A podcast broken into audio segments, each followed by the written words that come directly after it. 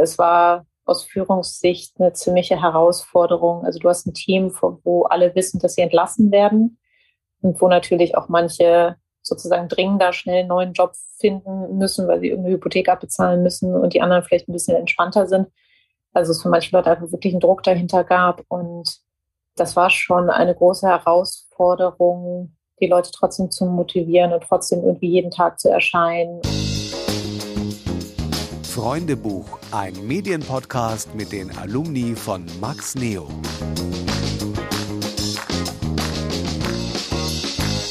Hallo, schön, dass ihr auch wieder bei einer neuen Folge unseres Freundebuchs dabei seid. Ich bin Lena Schnelle und zu Gast ist diesmal Jennifer Lachmann.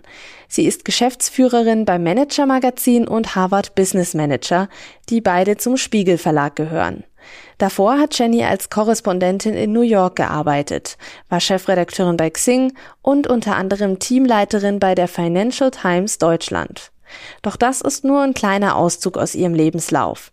In dieser Podcast-Folge sprechen wir über die Kölner Journalistenschule und darüber, wie wichtig Netzwerken ist. Außerdem erzählt Jenny, wie sie ihren ersten richtigen Job gleich mal in New York ergattert hat und wie es für sie war, als die Financial Times Deutschland eingestellt worden ist. Und natürlich geht es auch darum, wie sie bei Xing eine Redaktion aufgebaut hat und welche Aufgaben sie jetzt als Geschäftsführerin beim Manager Magazin und Harvard Business Manager hat. Die Podcast-Folge haben wir im Mai 2022 aufgenommen. Hallo Jenny, schön, dass du dir die Zeit genommen hast hier für unseren Podcast Freundebuch. Hallo Nina, sehr gerne, natürlich. Wir starten unseren Freundebucheintrag wie so ganz klassisch dieses äh, Freundebuch, das wir früher in Papierform hatten.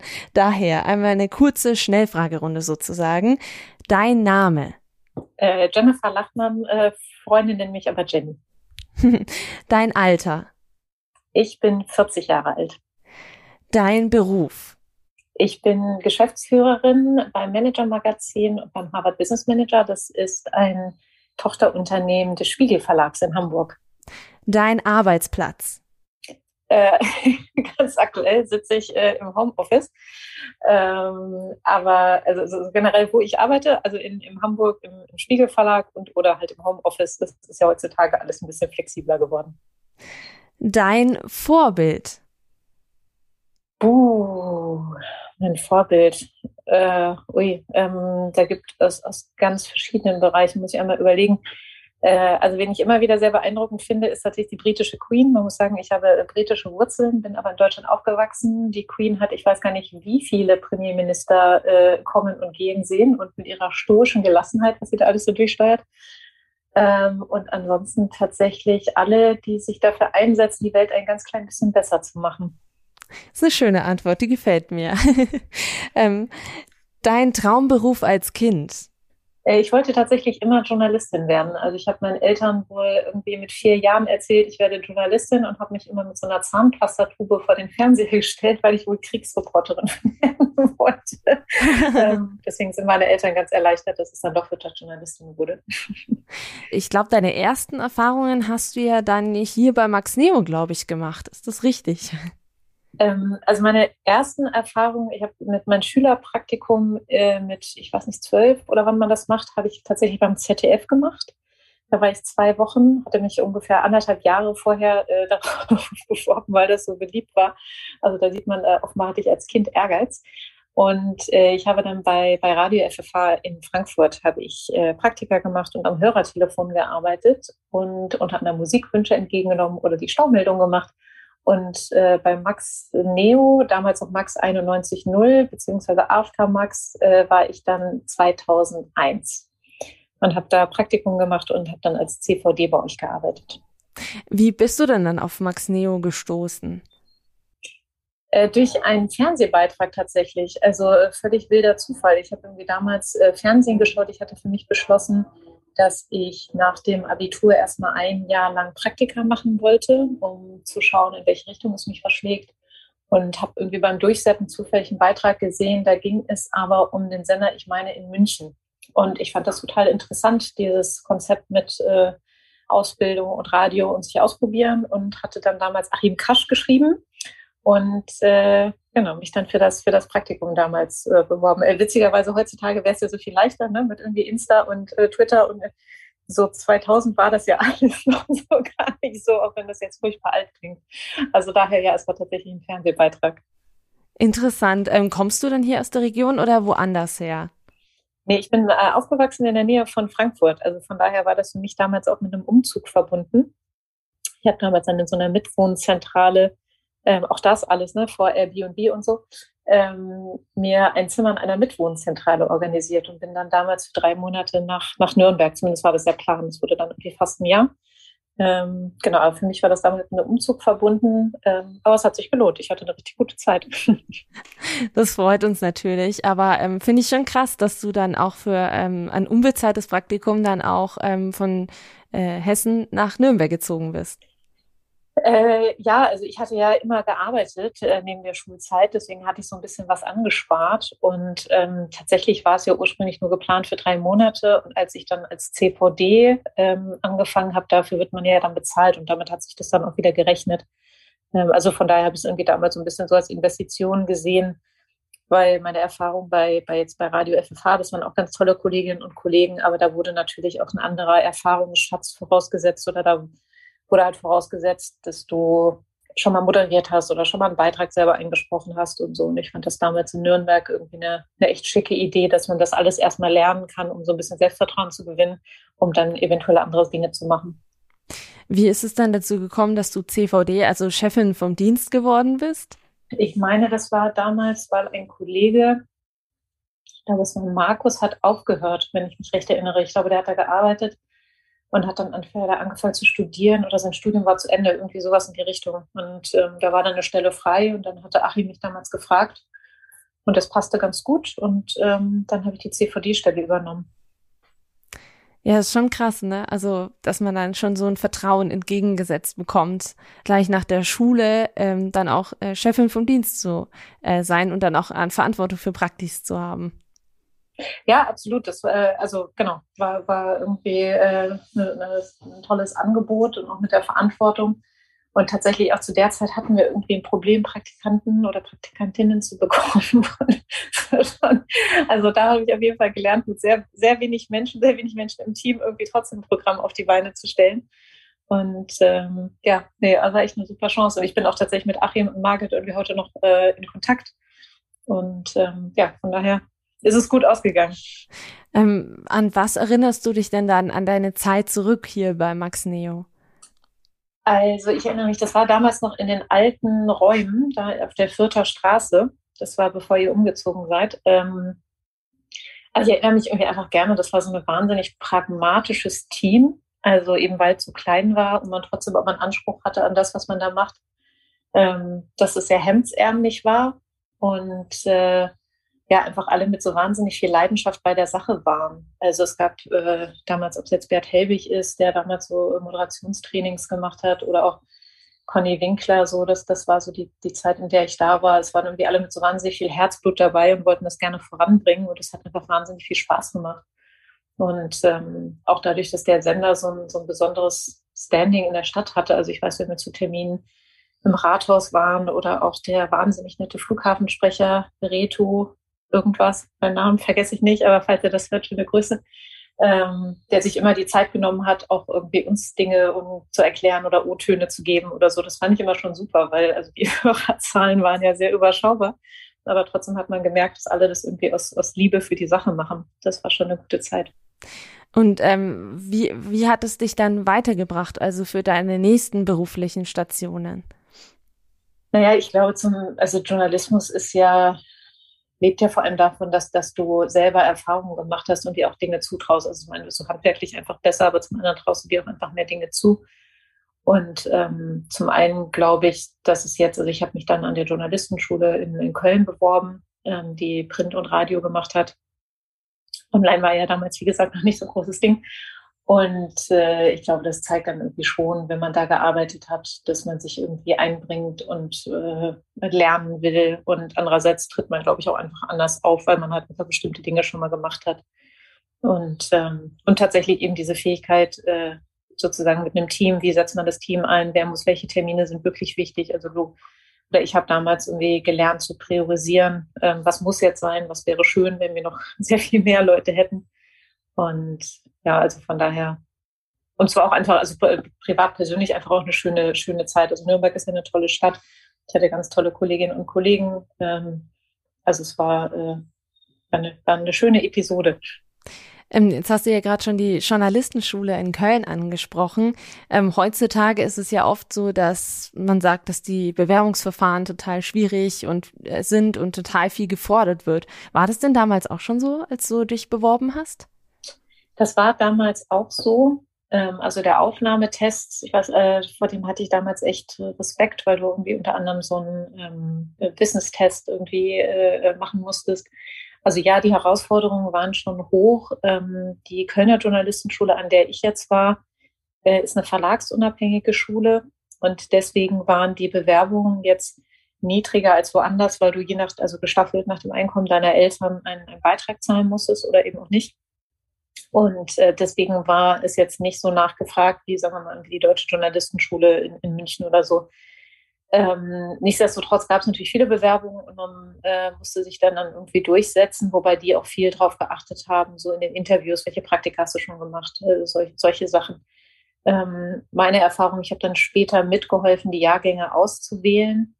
Ähm, da gingen die Zahlen leider ein bisschen nach unten, ähm, eben weil die, die Medienbranche ja da schon diverse Krisen hinter sich hatte. Also irgendwie 2001 damals die Anschläge vom 11. September haben ja was ausgelöst, dann kam die Finanzkrise. Ähm, und ich glaube, dass äh, sozusagen leider so bei manchen jungen Leuten sich festgesetzt hat, es ist ein super Beruf, aber es ist einfach zu unsicher. Ähm, und ich hoffe, dass sich das irgendwie nochmal ändert. Deswegen kann ich ehrlicherweise gar nicht beurteilen, wie hart oder nicht hart die Aufnahmekriterien heute sind ähm, und wie groß da der Wettbewerb ist. Wie war das äh, dort aufgebaut bei der Journalistenschule? Ja, also es war tatsächlich schon ein Studium. Also in, in Köln ähm, ist das Prinzip heute in leicht abgewandelter Form, weil es ja Diplom in dem Sinne gar nicht mehr gibt. Ähm, also bei uns war es damals ein zweistufiges Programm. Du hast äh, vier Jahre Journalistenschule gemacht und parallel v, ähm, VWL, also Volkswirtschaftslehre sozialwissenschaftlicher Richtung studiert. Und ich fand das damals eine sehr attraktive Option, eben weil diese ganzen Unsicherheiten waren. Ne? Kriegt man in den Medien einen Job? ähm, dass ich dann dachte, ja gut, dann habe ich ein Diplom, mit dem ich noch was anderes anfangen kann.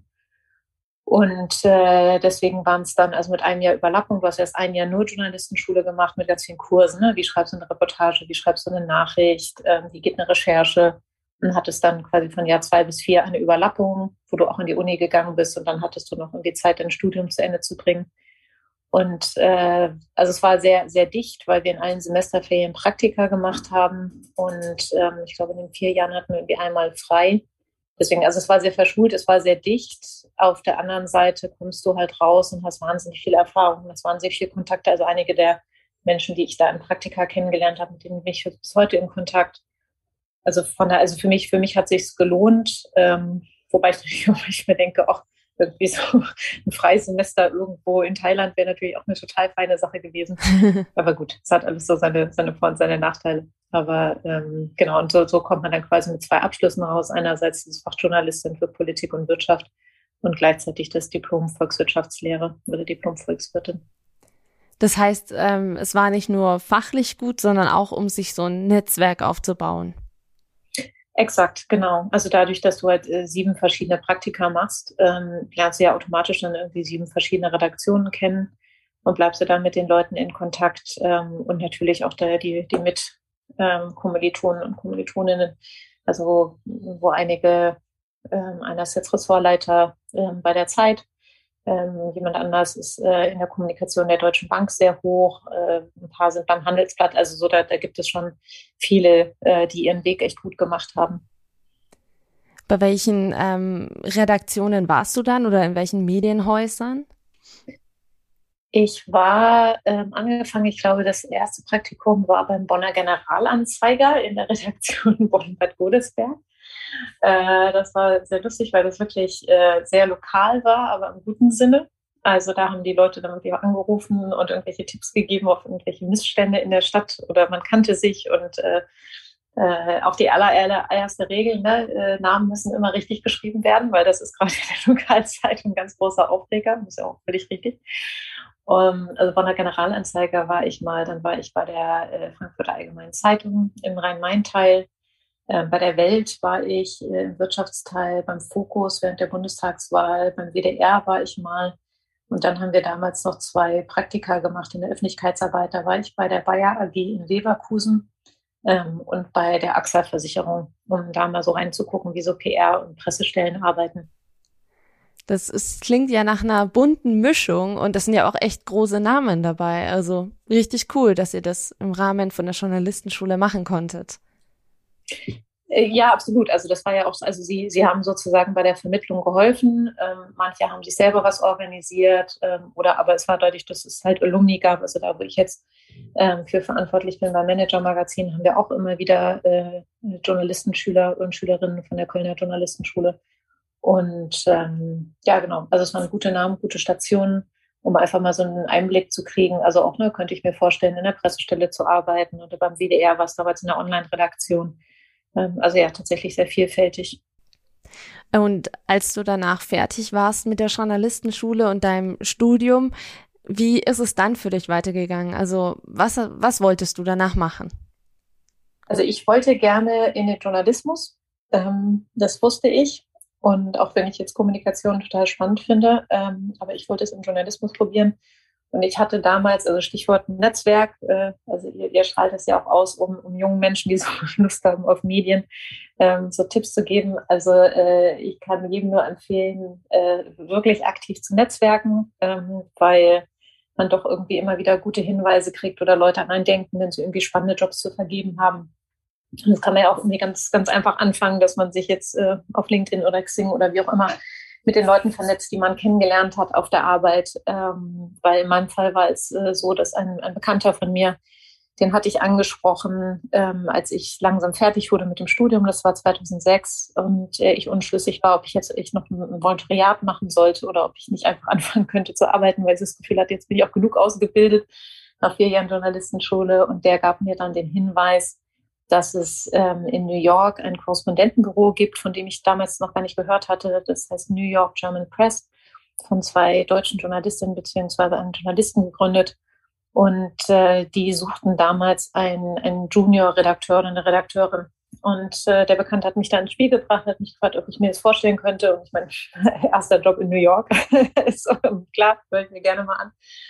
Und äh, ja, tatsächlich war es dann so, dass ich dann irgendwie zwei, drei Monate ähm, nachdem ich mit meiner Diplomarbeit äh, angefangen, abgeschlossen, wie auch immer, es war ein relativ zügiger Prozess, äh, gezwungenermaßen, weil ich ja umgezogen bin, ähm, bin ich dann nach New York gegangen und äh, habe dann äh, anderthalb Jahre als, als äh, Jungkorrespondentin gearbeitet. So, und das war irgendwie auch das vielleicht so an die äh, jüngeren äh, Zuhörer, Zuhörerinnen. Man kriegt ja manchmal so Angebote, wo man denkt, ui, traue ich mir das zu? Äh, ich hatte damals auch schon Respekt, ähm, aber habe irgendwie auch gedacht, mein Gott, also es kann ja nur schief gehen und wenn es schief geht, irgendwie erster Job in New York, das versteht jeder, dass das vielleicht nicht so geflogen ist. Und deswegen habe ich mich dann damals dafür entschieden, das zu machen. Und es war auch äh, echt, echt tolle Erfahrung. Also vielleicht auch das, sich selber da gar nicht so klein machen, denken, hm, das kriege ich nicht hin, sondern vielleicht einfach mal ausprobieren und gucken, was draus wird. Wow, also ich glaube, da träumen natürlich viele davon, mal in New York zu arbeiten. Ähm, Hattest du das jemals ähm, dir gedacht, dass du mal im Ausland arbeiten könntest als Korrespondentin? Oder war das da komplett neu für dich, so die Idee? Ähm, naja, dadurch, dass ich Britin bin, aber in Deutschland aufgewachsen, ähm, hatte ich schon immer mal wieder Lust, ins Ausland zu gehen. Äh, dann, wie es aber so ist, ne? dann hat man irgendwie auch eine Beziehung und seine Freunde und alles. Ähm, also ich habe es jetzt nicht aktiv angestrebt, aber eben dadurch, dass ich jetzt auch im Studium nie im Ausland war, ähm, konnte ich mir das schon irgendwie gut vorstellen. Also, dass es dann direkt so ein, so ein Traumjob ist, äh, war damals einer Verkettung von vielen glücklichen Faktoren irgendwie zu verdanken. So, also ich kann jetzt nicht sagen, dass ich es aktiv angestrebt habe. Und auf der anderen Seite wusste ich aber schon immer, dass ich auch durchaus dafür offen bin, das zu machen. Und ähm, was waren dann so deine Aufgaben als Korrespondentin? Also wir hatten damals äh, die, die äh, Medien, die mit diesem Korrespondentenbüro zusammengearbeitet haben. Das war unter anderem die Financial Times Deutschland, eine Wirtschaftstageszeitung, die es äh, damals gab. Ähm, für die Zeit äh, haben wir gearbeitet, für die Neue Züricher am, am Sonntag in der Schweiz aber auch für diverse Radiosender. Und unser Job war im Prinzip über alles zu berichten oder Dinge einzuordnen, die in New York oder in Amerika passieren. Das war die Zeit, als es gerade losging mit der Finanzkrise, mit diesen Hypothekenausfällen, also so Erklärstücke darüber zu schreiben, ähm, was heißt denn das eigentlich? Oder aber wenn Unternehmen ihre Zahlen vorgelegt haben, ähm, oder ich weiß, ich war damals bei Mars, habe einen Bericht darüber geschrieben, wie Mars eigentlich produziert. Und äh, genau, also im Prinzip die Wirtschaft äh, und die Gesellschaft da abzubilden und natürlich auch so ein bisschen, also weil New York ist einfach sexy, äh, alles, was da irgendwie passiert. Also ich habe mich irgendwann mal ähm, reingequatscht in ein Konzert von äh, einer Gruppe von Hedgefondsmanagern, die eine Band gegründet haben und die haben dann immer so zu wohltätigen Zwecken oder Konzerte gemacht und dann den, den Eintritt gespendet. Und das ist natürlich, wenn die halbe Wall Street irgendwie ist, war das eine total nette äh, total nette Reportage, äh, weil einfach wahnsinnig viele wahnsinnig reiche Menschen da zusammenkamen und einer semi-guten Coverband zugehört haben, die aber sehr nett war. So, genau, also alles, alles im Prinzip abzudecken. Also das, was eine normale Redaktion macht, aber eben äh, in New York. Was halt ein bisschen anstrengend war, war die Zeitverschiebung. Das heißt, wenn du morgens angefangen hast, dann war in Deutschland der halbe Tag ja schon wieder vorbei. Ähm, das heißt, du hast morgens den Rechner hochgefahren und hattest irgendwie schon 27 E-Mails mit wer sich was wünscht und was wie besprochen wurde. Und auf der anderen Seite hattest du den Vorteil, dass du dann ab nachmittags ein bisschen Ruhe hattest, um dich um die nicht tagesaktuellen Dinge zu kümmern. Das klingt wirklich sehr spannend. Bist du dann auch in der Zeit viel in den USA rumgekommen? Ähm, teils, teils. Also ich, äh, ich habe schon ähm, Reisen gemacht. Also ich war irgendwann mal bei der, bei der Mayo Klinik, einem ähm, sozusagen Klinikunternehmen, was damals sehr, sehr bahnbrechend war in der Digitalisierung. Ähm, und habe solche Geschäftsreisen mal gemacht, aber wir waren schon viel auch in das Tagesaktuelle in New York eingebunden und deswegen war ich schon viel da. Also privat sind wir natürlich gereist. Also dann irgendwann mal einen Roadtrip gemacht an der, an der Westküste, haben uns mir Kalifornien angeguckt und so. Also sowas dann natürlich schon ähm, oder Washington, Philadelphia, aber in New York gab es auch so viel zu entdecken, dass ich auch irgendwie froh war um jedes Wochenende, wenn ich da war, ein bisschen Sightseeing zu machen. Wie war am Anfang dann die Umstellung für dich? Weil ja, ich denke mal, das Leben und Arbeiten in Deutschland unterscheidet sich dann schon so ein bisschen ja auch von ähm, dem Leben und Arbeiten in den USA. Muss ich einmal kurz überlegen, weil es war ja so, so gesehen mein erster richtiger Job Deswegen hatte ich da noch gar nicht so viel Erfahrung, wie das in, in, in Deutschland in Anführungszeichen auch würde. Ähm, was mir damals aufgefallen ist, sind die Unterschiede so in der Kommunikation. Ähm, also die, die, das ist jetzt sehr Schublade auf Schublade zu, aber im Sinne der Vereinfachung, ähm, die Amerikaner und Amerikanerinnen sind ja sehr, sehr aufgeschlossen, sehr freundlich. Ähm, äh, haben so ganz viel so einen Cheerleader-Geist. Also wenn man erzählt, ich habe eine super Idee, dann gesagt, ja, hervorragend, klasse, ich freue mich und so. Ähm, das hat mir schon gut gefallen, ähm, dass man erstmal so grundoptimistisch war in allem. Wo die Unterschiede so teilweise liegen, ist dann mitunter in der Verbindlichkeit. Also dieses, ähm, jawohl, ich freue mich und ja klar, und lass uns nochmal sprechen. Das heißt in Deutschland ein bisschen was anderes als in Amerika. So, aber wenn man das weiß, ist das auch völlig in Ordnung dann ist man dann vielleicht nicht enttäuscht, dass die Einladung gar nicht so ehrlich gemeint war, wie man irgendwie dachte in dem Moment. Aber diese Offenheit hat mir gut gefallen. Mir hat dieses Multikulturelle wahnsinnig gut gefallen. Und die Stadt an sich, aber das ist ja auch äh, bekannt, ähm, New York hat eine Wahnsinnsenergie. Also es ist zu teuer und es ist zu anstrengend, da zu leben, wenn du nicht irgendwie was erreichen willst oder wenn es für dich ein Traum ist. Und äh, das, das merkst du einfach überall. Also ich bin dann nach anderthalb Jahren nach, nach Deutschland zurückgezogen. Und äh, meine erste Woche in Hamburg war so ein bisschen, hatte ich das Gefühl, irgendjemand hat den Gang rausgenommen oder so. Es war auf einmal, so hatte ich da so, so laut und, äh, und geschäftig und, und alles. Äh, also auch sehr angenehm, hohe Lebensqualität, aber es war halt eben nicht New York. Warum bist du dann von den äh, USA wieder zurück nach Deutschland gegangen nach anderthalb Jahren? Ähm, das hatte private Gründe. Also mein, mein damaliger Freund und ich, äh, als ich das Angebot bekommen habe, nach New York zu gehen, war er sehr unterstützend. Und also weil, weil er selber Journalist ist und irgendwie meinte, so eine Chance kriegst du nur einmal im Leben. Ähm, also, ne, ich hatte halt gesagt, als wäre ich Single, würde ich es machen. Und dann hatten wir uns aber darauf geeinigt, dass wir das irgendwie so auf anderthalb bis zwei Jahre begrenzen ähm, bestenfalls, weil sonst ist Pendeln einfach, also was, ne, Pendeln kann man es ja gar nicht nennen, du siehst dich dann halt irgendwie alle paar Monate mal. ähm, wie gesagt haben, für einen begrenzten Zeitraum kriegt man das hin. Und äh, deswegen, als dann das Angebot kam, ob ich mir vorstellen könnte, nach Hamburg zu kommen, gesagt, gut, dann äh, ist das jetzt ein guter Zeitpunkt, ähm, um zurückzugehen. Und äh, so, so kam das damals. Also es hatte tatsächlich private Gründe, sonst wäre ich vielleicht länger geblieben. Der Job hat mir ja auch großen Spaß gemacht. Es gibt nur dann, glaube ich, irgendwann den Punkt, wo du dich für dich entscheiden musst, kannst du dir vorstellen, wirklich längerfristig da zu bleiben und was macht das auch mit den Beziehungen zu Hause? Also das natürlich auch den Zeitunterschied. Also mein Vater wollte gerne immer Samstagnachmittags mit mir telefonieren. Das war dann immer 8 Uhr morgens bei mir an einem Samstag. So, äh, aber das, das, hatte dann halt so ein gewisses Ritual und das war auch in Ordnung. Aber du, du musst halt immer den Zeitunterschied mit bedenken und musstest dich immer zum Telefonieren verabreden. Und deswegen, ich glaube, muss man halt für sich irgendwann entscheiden, wo man seinen Lebensmittelpunkt haben will. Und ähm, du hast ja gerade davon gesprochen, dass du ein Angebot bekommen hast ähm, aus Hamburg. Was war das dann für ein Angebot? Ähm, das war damals, also ich, ich, sprach ja schon davon, dass die, die Financial Times Deutschland, die gehörte damals äh, zu Krone und Ja, zu dem Verlag. Und ähm, für die hatten wir eben als, als Dienstleister, als Korrespondenten äh, schon viel gearbeitet. Das heißt, man kannte sich und die hatten damals eine Stelle zu vergeben als Medienredakteurin.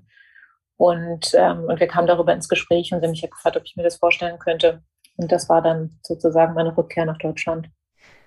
Wie hast du dich denn danach wieder eingelebt in Deutschland? Also du hast ja schon gesagt, es war so ein bisschen Gang runter. Hat sich sonst noch was für dich geändert? Ähm, ja, es war insofern ein anderes Arbeiten. Also ich hatte dann die Verantwortung mit einem Kollegen zusammen, haben wir über die Medienbranche geschrieben. Und das ist ein anderes Arbeiten, weil du dann daran gemessen wirst, wie gut deine Kontakte sind, wie viele exklusive Meldungen du bekommst, ob du Trends richtig irgendwie vorhersiehst oder richtig einschätzen. Das heißt, äh, da war es stärker, sagen wir mal, bei der Korrespondententätigkeit kann, weiß ich nicht, irgendwie äh, Geschäftszahlen von Ford und dann ging es darum, eine gute Einordnung zu machen, äh, was das bedeutet, auch für die deutschen Autobauer und so. Und ähm, in Deutschland die Aufgabe war halt dann eher vorab zu wissen, ob sich im Vorstand von Axel Springer was tut, sage ich mal, solche Sachen, also eher investigativ zu arbeiten. Und deswegen ging es auch darum, sich dann irgendwie sehr schnell da in der Branche zu vernetzen, was aber in der Medienbranche ganz gut ist, weil das sind ja alles sehr talentierte Netzwerker, Netzwerkerinnen. Ähm, so, das war, war die eine Sache, die ein bisschen anders war. Dann natürlich auch in der Zentrale zu sein, ist nochmal was anderes. Also wenn du irgendwie dann Hortner jeden Morgen mitkriegst, so Blattkritiken oder externe Gäste, also du bist dann halt viel mehr in der Zentrale drin, es war ein anderes Arbeiten. Und äh, ja, genau, und das andere hatte ich ja gesagt mit Hamburg, das war ein bisschen eine Umstellung. Es war auch damals der Hamburger Wohnungsmarkt, war damals schon eine Vollkatastrophe und es war super kalt und es war super dunkel. Und jeder erzählt, es ist die schönste Stadt der Welt und ich habe es aber nicht verstanden, warum. Aber äh, genau, auch das hat sich geändert, aber der, der Januar war schon eine harte Umstellung. Kann ich verstehen, kann ich absolut nachvollziehen. Wie lange hast du das dann gemacht, ähm, den, äh, dass du eben für den Medienbereich zuständig warst dort? Also ich war insgesamt bei der Financial Times Deutschland von 2008, bis sie eingestellt wurde, Ende 2012. Ähm, und habe in der Zeit, also ich glaube, die Medienstelle habe ich um ein gutes Jahr gemacht und wurde dann befördert ähm, und habe dann über die Luftfahrtbranche und die Touristik geschrieben. Also be befördert deswegen, weil es bei uns immer so ein internes Ziel war, ob man einen, einen DAX-Konzern hat, über den man berichtet, weil das dann irgendwie nochmal ein Schwergewicht ist mit äh, allem, was dazugehört, mit Aufsichtsrat und so weiter und so fort. Und äh, das habe ich dann, glaube ich, zwei, zweieinhalb Jahre oder sowas gemacht. Ähm, genau, also die Medienstelle, ich glaube, es war ungefähr ein Jahr. Und dann durch, wir, wir hatten damals schon Sparmaßnahmen. Das heißt, ich glaube, wir hatten dann keine zwei Medienredakteure, sondern nur noch einen. Und dann habe ich was anderes gemacht. So, das war der einzige Grund, weil an sich war es ein schöner Job. Wenn du sagst, du hast was anderes dort gemacht, was war das dann, was du dort noch ähm, gemacht hast? Ähm, was meinst du mit dem was anderes gemacht? Ähm, du hast ja gesagt ähm, gerade, dass du innerhalb der Financial Times dann ähm, ge äh, gewechselt hast, den Bereich, ah, für mhm. den du zuständig warst. Genau.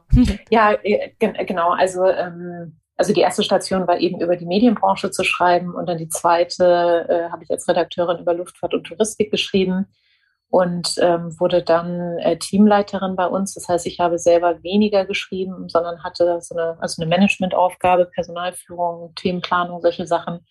Und das war tatsächlich dann auch meine sozusagen die, die letzte Station, die ich da gemacht habe, als dann im Dezember 2012 äh, die Financial Times Deutschland dann eingestellt wurde, war mit einer meiner Aufgaben dann die Abwicklung und das zu Ende bringen. Und dann war ich noch ein paar Monate äh, bei Gruner angestellt und dann ging es dann da sozusagen auseinander. Wie war das für dich, ähm, Teamleiterin zu sein, weil das ja dann doch irgendwie noch ein bisschen was anderes ist, ähm, als so ähm, normale Redakteurin zu sein, sage ich mal? Ähm, ja, das, das kam damals, weil eine äh, Kollegin von mir äh, sich intern verändert hat und ihr Job frei wurde und sie mich angesprochen hat, ob ich mir das nicht vorstellen könnte. Also das vielleicht auch nochmal so dieser Punkt, äh, traut euch manche Dinge vielleicht einfach selber zu. Also ich wäre gar nicht so auf die Idee gekommen, mich so aktiv zu bewerben, aber sie fragte mich und sie traute mir das zu und dann habe ich angefangen, darüber nachzudenken. Ähm, also klar, die, die erste Führungsaufgabe ist immer mit, oder, oder war bei mir auf jeden Fall mit wahnsinnig viel Respekt verbunden, weil man auf einmal denkt, so, also auch dieser Wechsel aus einem Team heraus befördert zu werden, auf einmal sind deine, deine ehemals Kolleginnen und Kollegen sind auf einmal deine Mitarbeitenden und das macht natürlich auch was so mit der, mit der Teamdynamik. Aber ähm, so, ich hatte mir damals dann irgendwie so Coaching geholt und wir wurden da ja auch irgendwie beraten. Und also was, was mir Spaß gemacht hat, war sozusagen dieses Vorausplanen und also ich habe zum Beispiel immer die Sonntage gehasst, wenn man die Sonntagsdienst bei der FDD hatte, weil äh, man sozusagen immer die Hoffnung hatte, dass noch was Großes passiert und man einen tollen Aufmacher hat und ähm, wenn jetzt in Sommerzeiten oder so nicht so viel los war, dann war das dann irgendwie auch so ein bisschen so ein Hauen und Stechen um die besten Themen und wer kann das jetzt wie groß machen.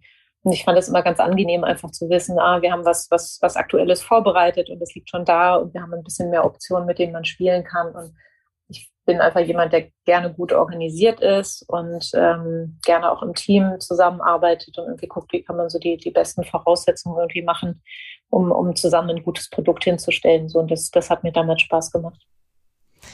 Und du hast ja gerade erzählt, dass es dann mit der Financial Times Deutschland zu Ende gegangen ist. Wie war das für dich? Also wärst du gerne dort geblieben, wenn es die noch gegeben hätte dann? Äh, das war, also ich glaube, da kann ich jetzt für, für alle, die damals beteiligt waren, sprechen. Das war schon eine echt traurige Erfahrung. Also es war gar nicht so überraschend, muss man sagen. Also weil die Financial Times Deutschland irgendwie lange Zeit, also so ein bisschen von einer Krise in die nächste gerutscht ist. Also sei es irgendwie der 11. September oder dann die Finanzkrise die Werbebudgets einfach nicht so gut waren. Ähm, also da gab es schon viele Gründe, die man auch irgendwie kaufmännisch völlig nachvollziehen kann.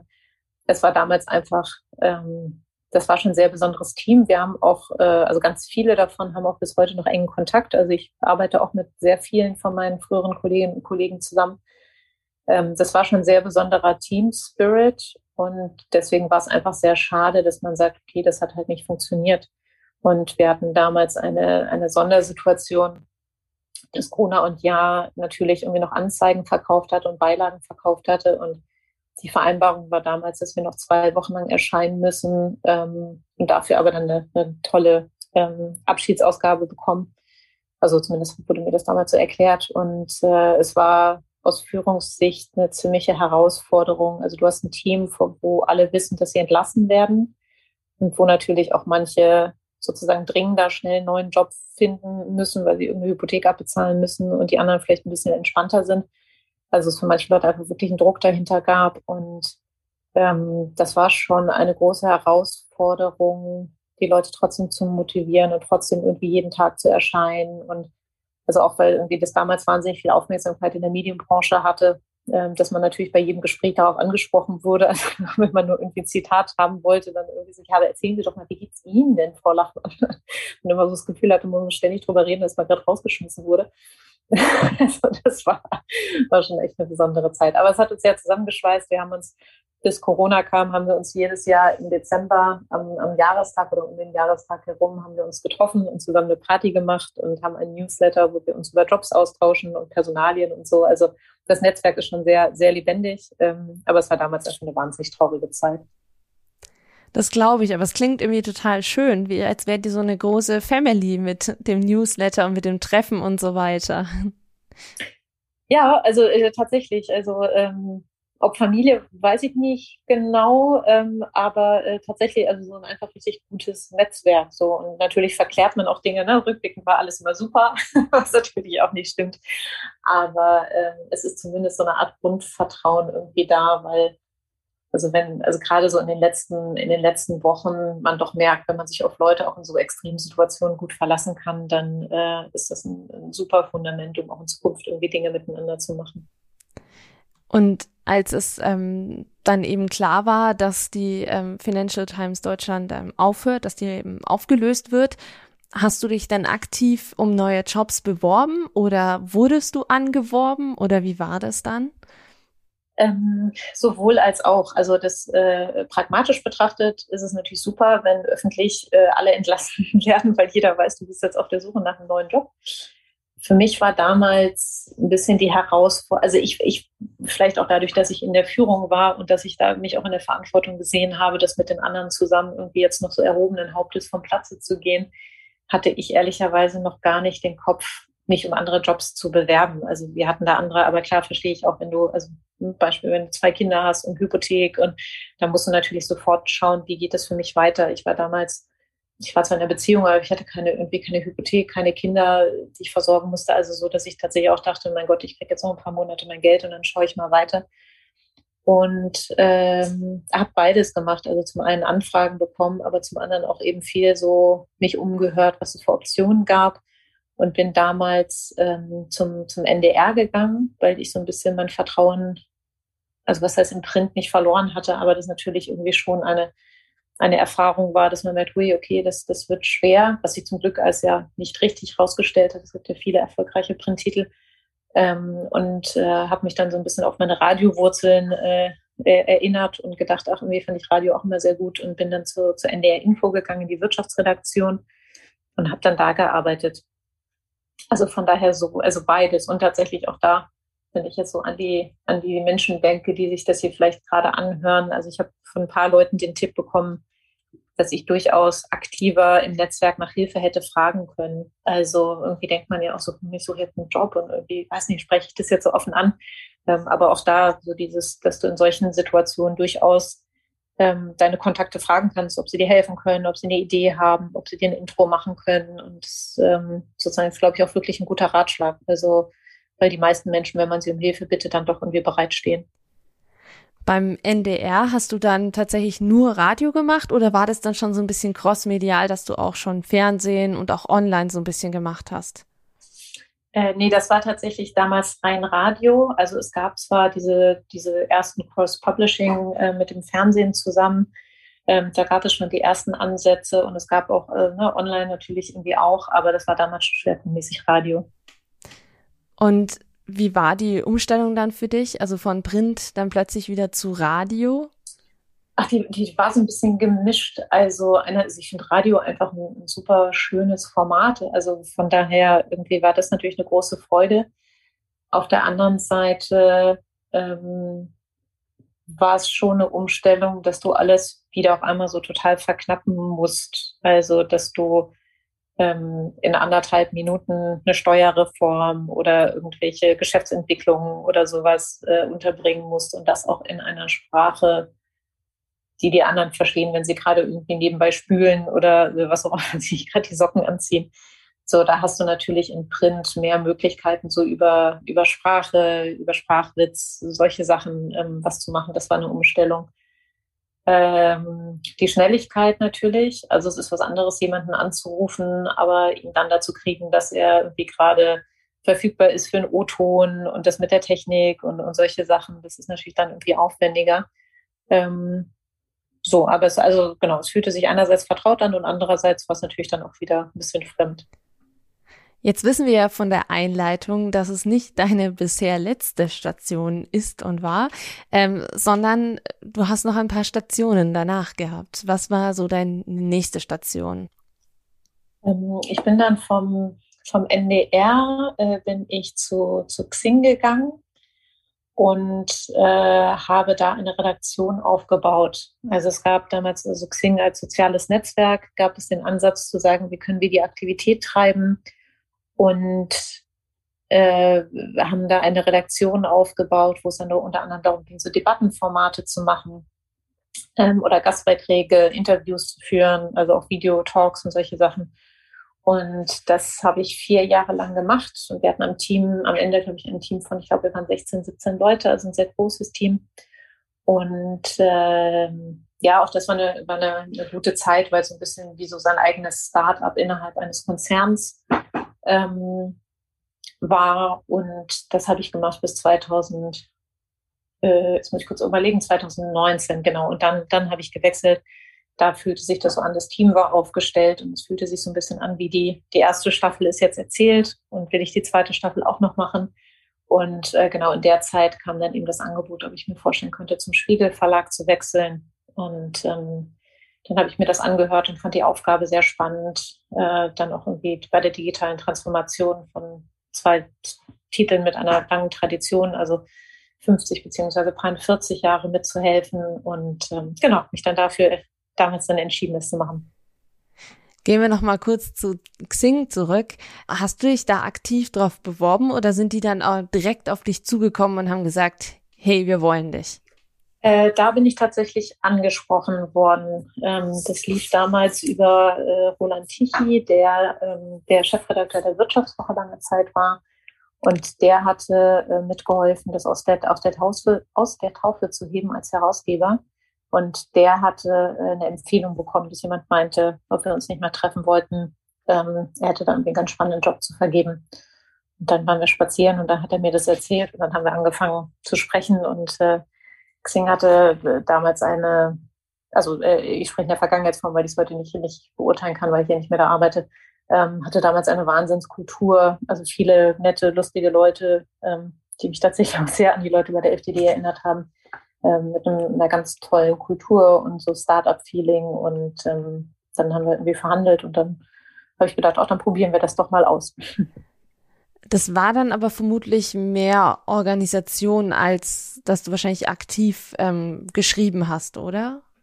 Ja, es war tatsächlich, also wie das halt in so einem Startup ist, äh, war es irgendwie alles Mögliche. Also ähm, ich saß da ja am Anfang relativ alleine und also ich wusste zwar, dass ich ein Team aufbauen kann, aber wir hatten damals einen recht strammen Zeitplan, um diese Redaktion hinzustellen. Das heißt, es ging erstmal Leute darum, Leute kennenzulernen und sie einzustellen und sich zu überlegen, mit welchen Themen wollen wir starten und wie würde das technisch laufen und wie würden wir das ausspielen und welche Marketingaktionen brauchen wir und welche Presseaktionen. Also das war schon, ähm, also von, von bis, also viel leiten, viel organisieren, ähm, aber gerade in der Anfangszeit auch äh, selber irgendwie Excel-Listen ausfüllen mit Themenplan, Autoren anlegen, solche Sachen. Also da war schon, ähm, da war irgendwie so alles dabei und es hat auch irgendwie am Anfang also mit am meisten Spaß gemacht, dass man einfach merkt, da entsteht was und da ist die eigene Handschrift dran.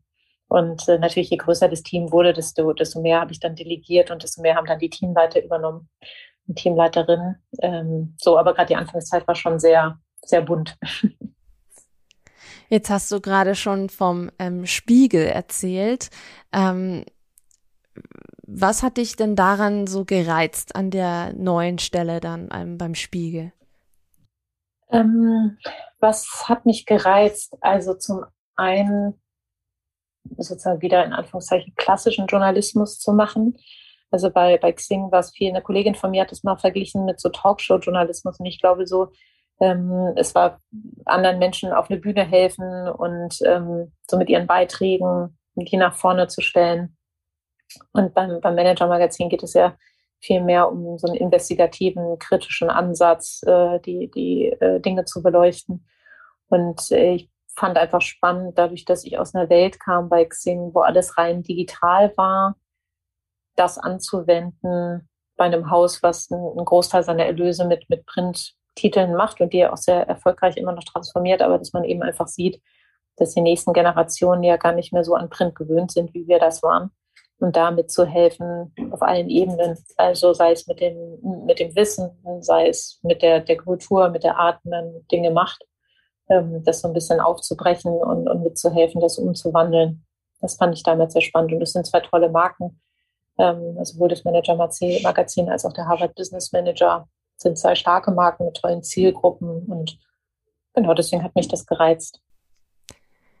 Vielleicht sind unter den jungen HörerInnen noch nicht so viele Menschen, die die beiden Titel kennen. Magst du vielleicht ganz mhm. kurz äh, erklären, was das für Titel sind, also was für Inhalte zum Beispiel da sind? Mhm.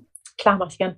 Manager-Magazin als der, der größere von den beiden Titeln ähm, ist ein, ein Wirtschaftsmagazin, was sich auszeichnet durch eben sehr sehr gut vernetzte JournalistInnen, äh, die exklusive Nachrichten, die gute Analysen, also beispielsweise wenn es darum geht, ob der neue VW-Chef, ob dessen Vertrag jetzt verlängert wird oder nicht, oder ähm, wer, wer bei welchem Unternehmen welchen Milliardendeal irgendwie eingefehlt hat. Da sind die immer sehr, sehr vorne mit dabei ähm, und setzen da sehr viele Themen und ähm, also so im weitesten Sinne alles, was man, also unser Wertversprechen ist, dass wir Heimat und Impulsgeber sind ähm, sprich, dass man sich da wohlfühlen soll und sich dieser Welt zugehörig. Wir machen sehr viele Kooperationen, ähm, wo wir auch Menschen zusammenbringen. Wir hatten jetzt gerade ein großes Event, äh, wo unter anderem die EZB-Präsidentin Christine Lagarde gesprochen hat oder die Chefin von ThyssenKrupp ausgezeichnet wurde. Und der Harvard Business Manager, ähm, das ist ein Lizenznehmer von der Harvard Business Review, ja Teil der Harvard University ist, also äh, sozusagen das komplette wissenschaftliche Management-Vordenken der ganzen Welt. Ähm, und wir übersetzen davon Teile, machen auch eigene Geschichten und im Kern richtet sich das an alle Führungskräfte, die Lust haben, dass sie selber bessere Führungskräfte werden oder sich interessieren für neueste Studien, ähm, was sich so in, in Management und, und, Forschung irgendwie ähm, ergibt. Genau, und da warst du, glaube ich, zuerst Digitalchefin, glaube ich, oder? Wie, wie war das? Also von der Reihenfolge her, weil ich glaube, du hattest da mehrere Jobs in TUS. Äh, genau, tatsächlich hat meine Rolle sich da irgendwie ein paar Mal äh, verändert. Also ich, ich bin damals gekommen als, als Digitalchefin beim, beim Manager-Magazin, weil das Manager-Magazin sozusagen sehr, sehr lange sehr stark printlastig war und sich das in den letzten Jahren geändert hat und sie dafür dann eine Führungskraft holen wollten.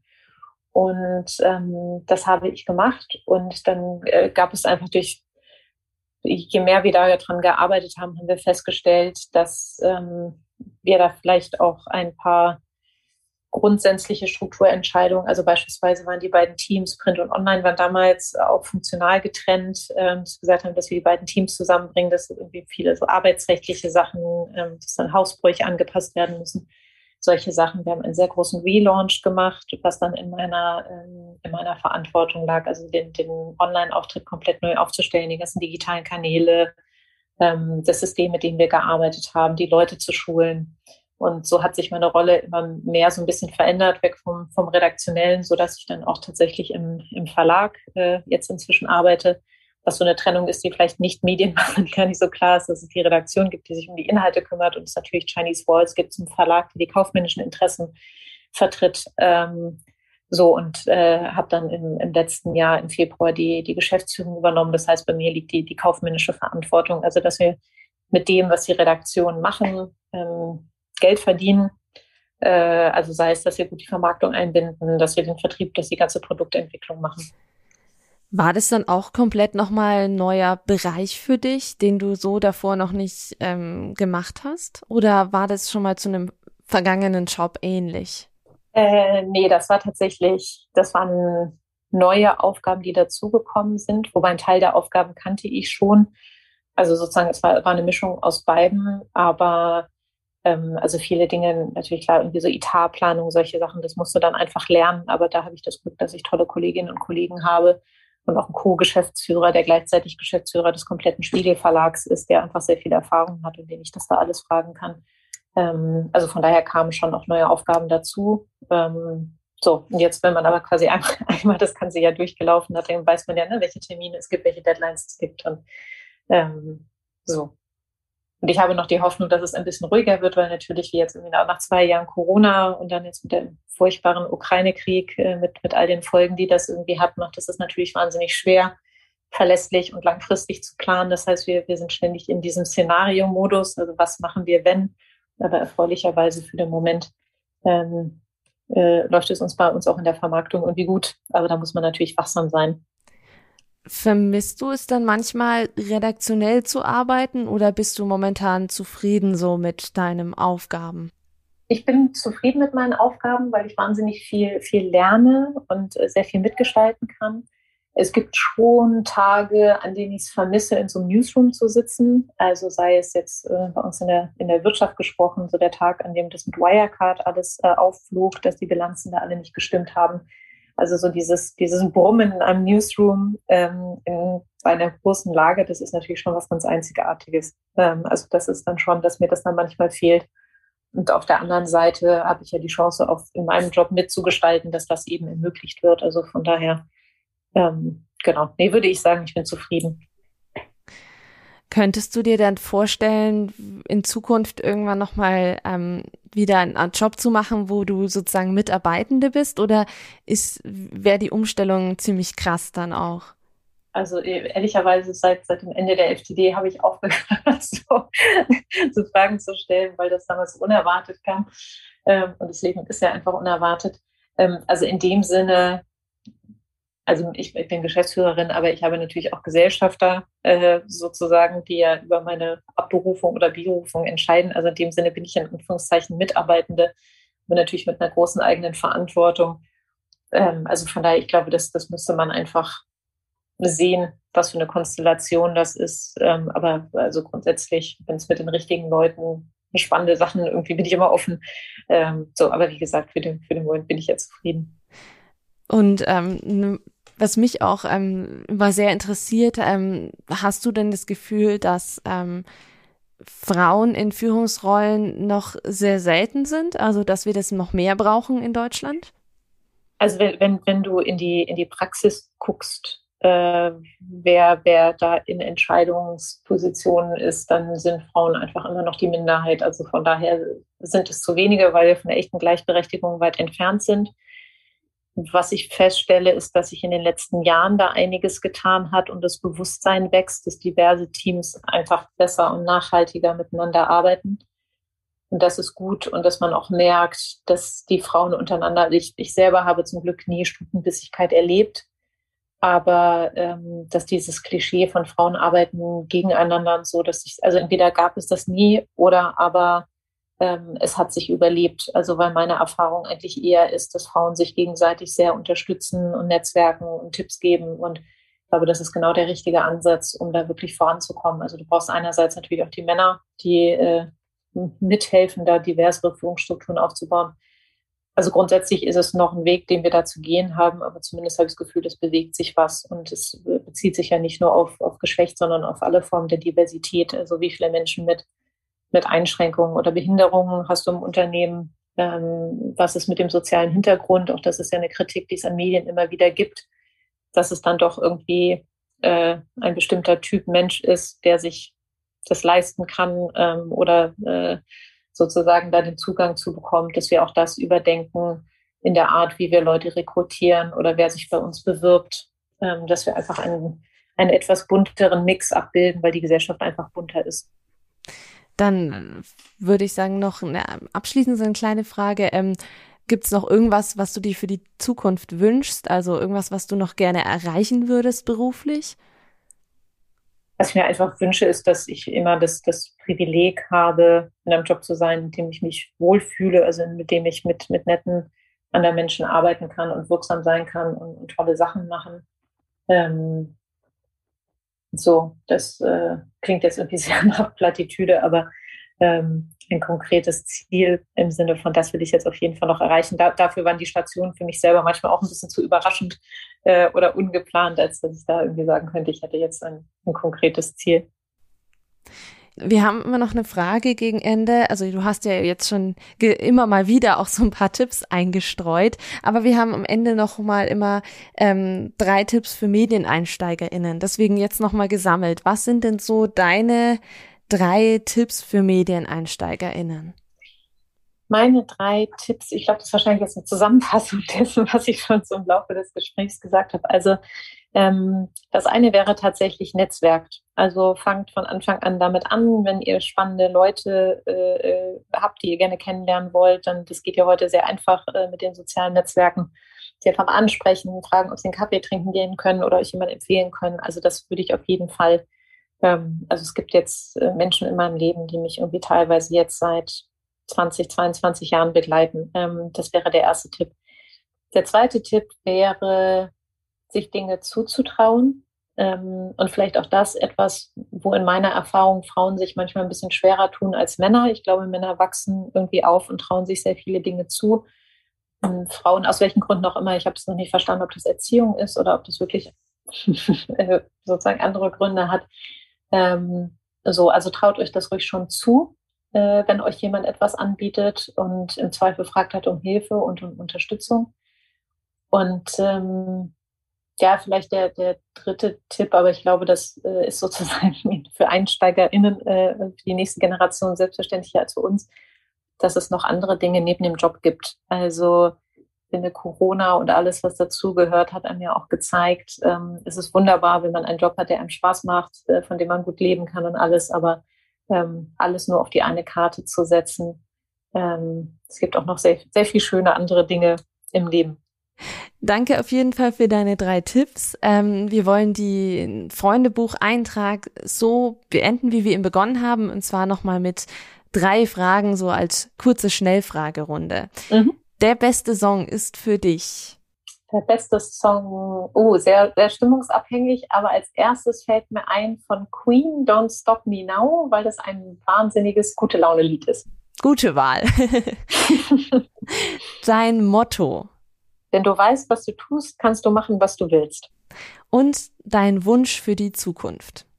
Mein Wunsch für die Zukunft, ähm, für mich ganz, ganz persönlich, äh, dass ich mir einfach wünsche, dass, dass ich und alle meine Lieben äh, gesund und glücklich bleiben und ähm, auf der Makroebene äh, dass wir als Menschheit vielleicht aus unseren Fehlern einfach mehr lernen und uns den wirklich wichtigen Dingen zuwenden, nämlich solche Dinge wie, wie retten wir eigentlich diesen Planeten, als uns in irgendwelchen Konflikten zu verlieren. Ähm, und dass ich einfach hoffe, dass wir auf dem Weg sind, dass wir eine etwas diversere und friedlichere und nachhaltigere Art des Miteinanders pflegen.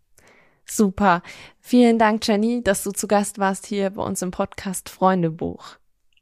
Sehr gerne. Vielen Dank für die Einladung und darf ich an dieser Stelle alle grüßen, mit denen ich damals gearbeitet habe. Aber klaro. Ja, das, das, das, würde ich gerne machen. Natürlich Conny Winkler sowieso, Stefan Lehnert, äh, Philipp Artelt. Also da waren, äh, waren schon echt richtig, richtig gute Typen dabei und richtige tolle Frauen natürlich auch. Sehr schön. Dann mach's gut, Jenny. Alles Gute für dich. Alles Gute auch dir. Tschüss, liebe Lena. Ciao. Das war die letzte Folge der zweiten Staffel. Wir gehen mit unserem Podcast in eine kleine Pause, aber wir würden uns freuen, wenn ihr auch bei der dritten Staffel wieder am Start seid.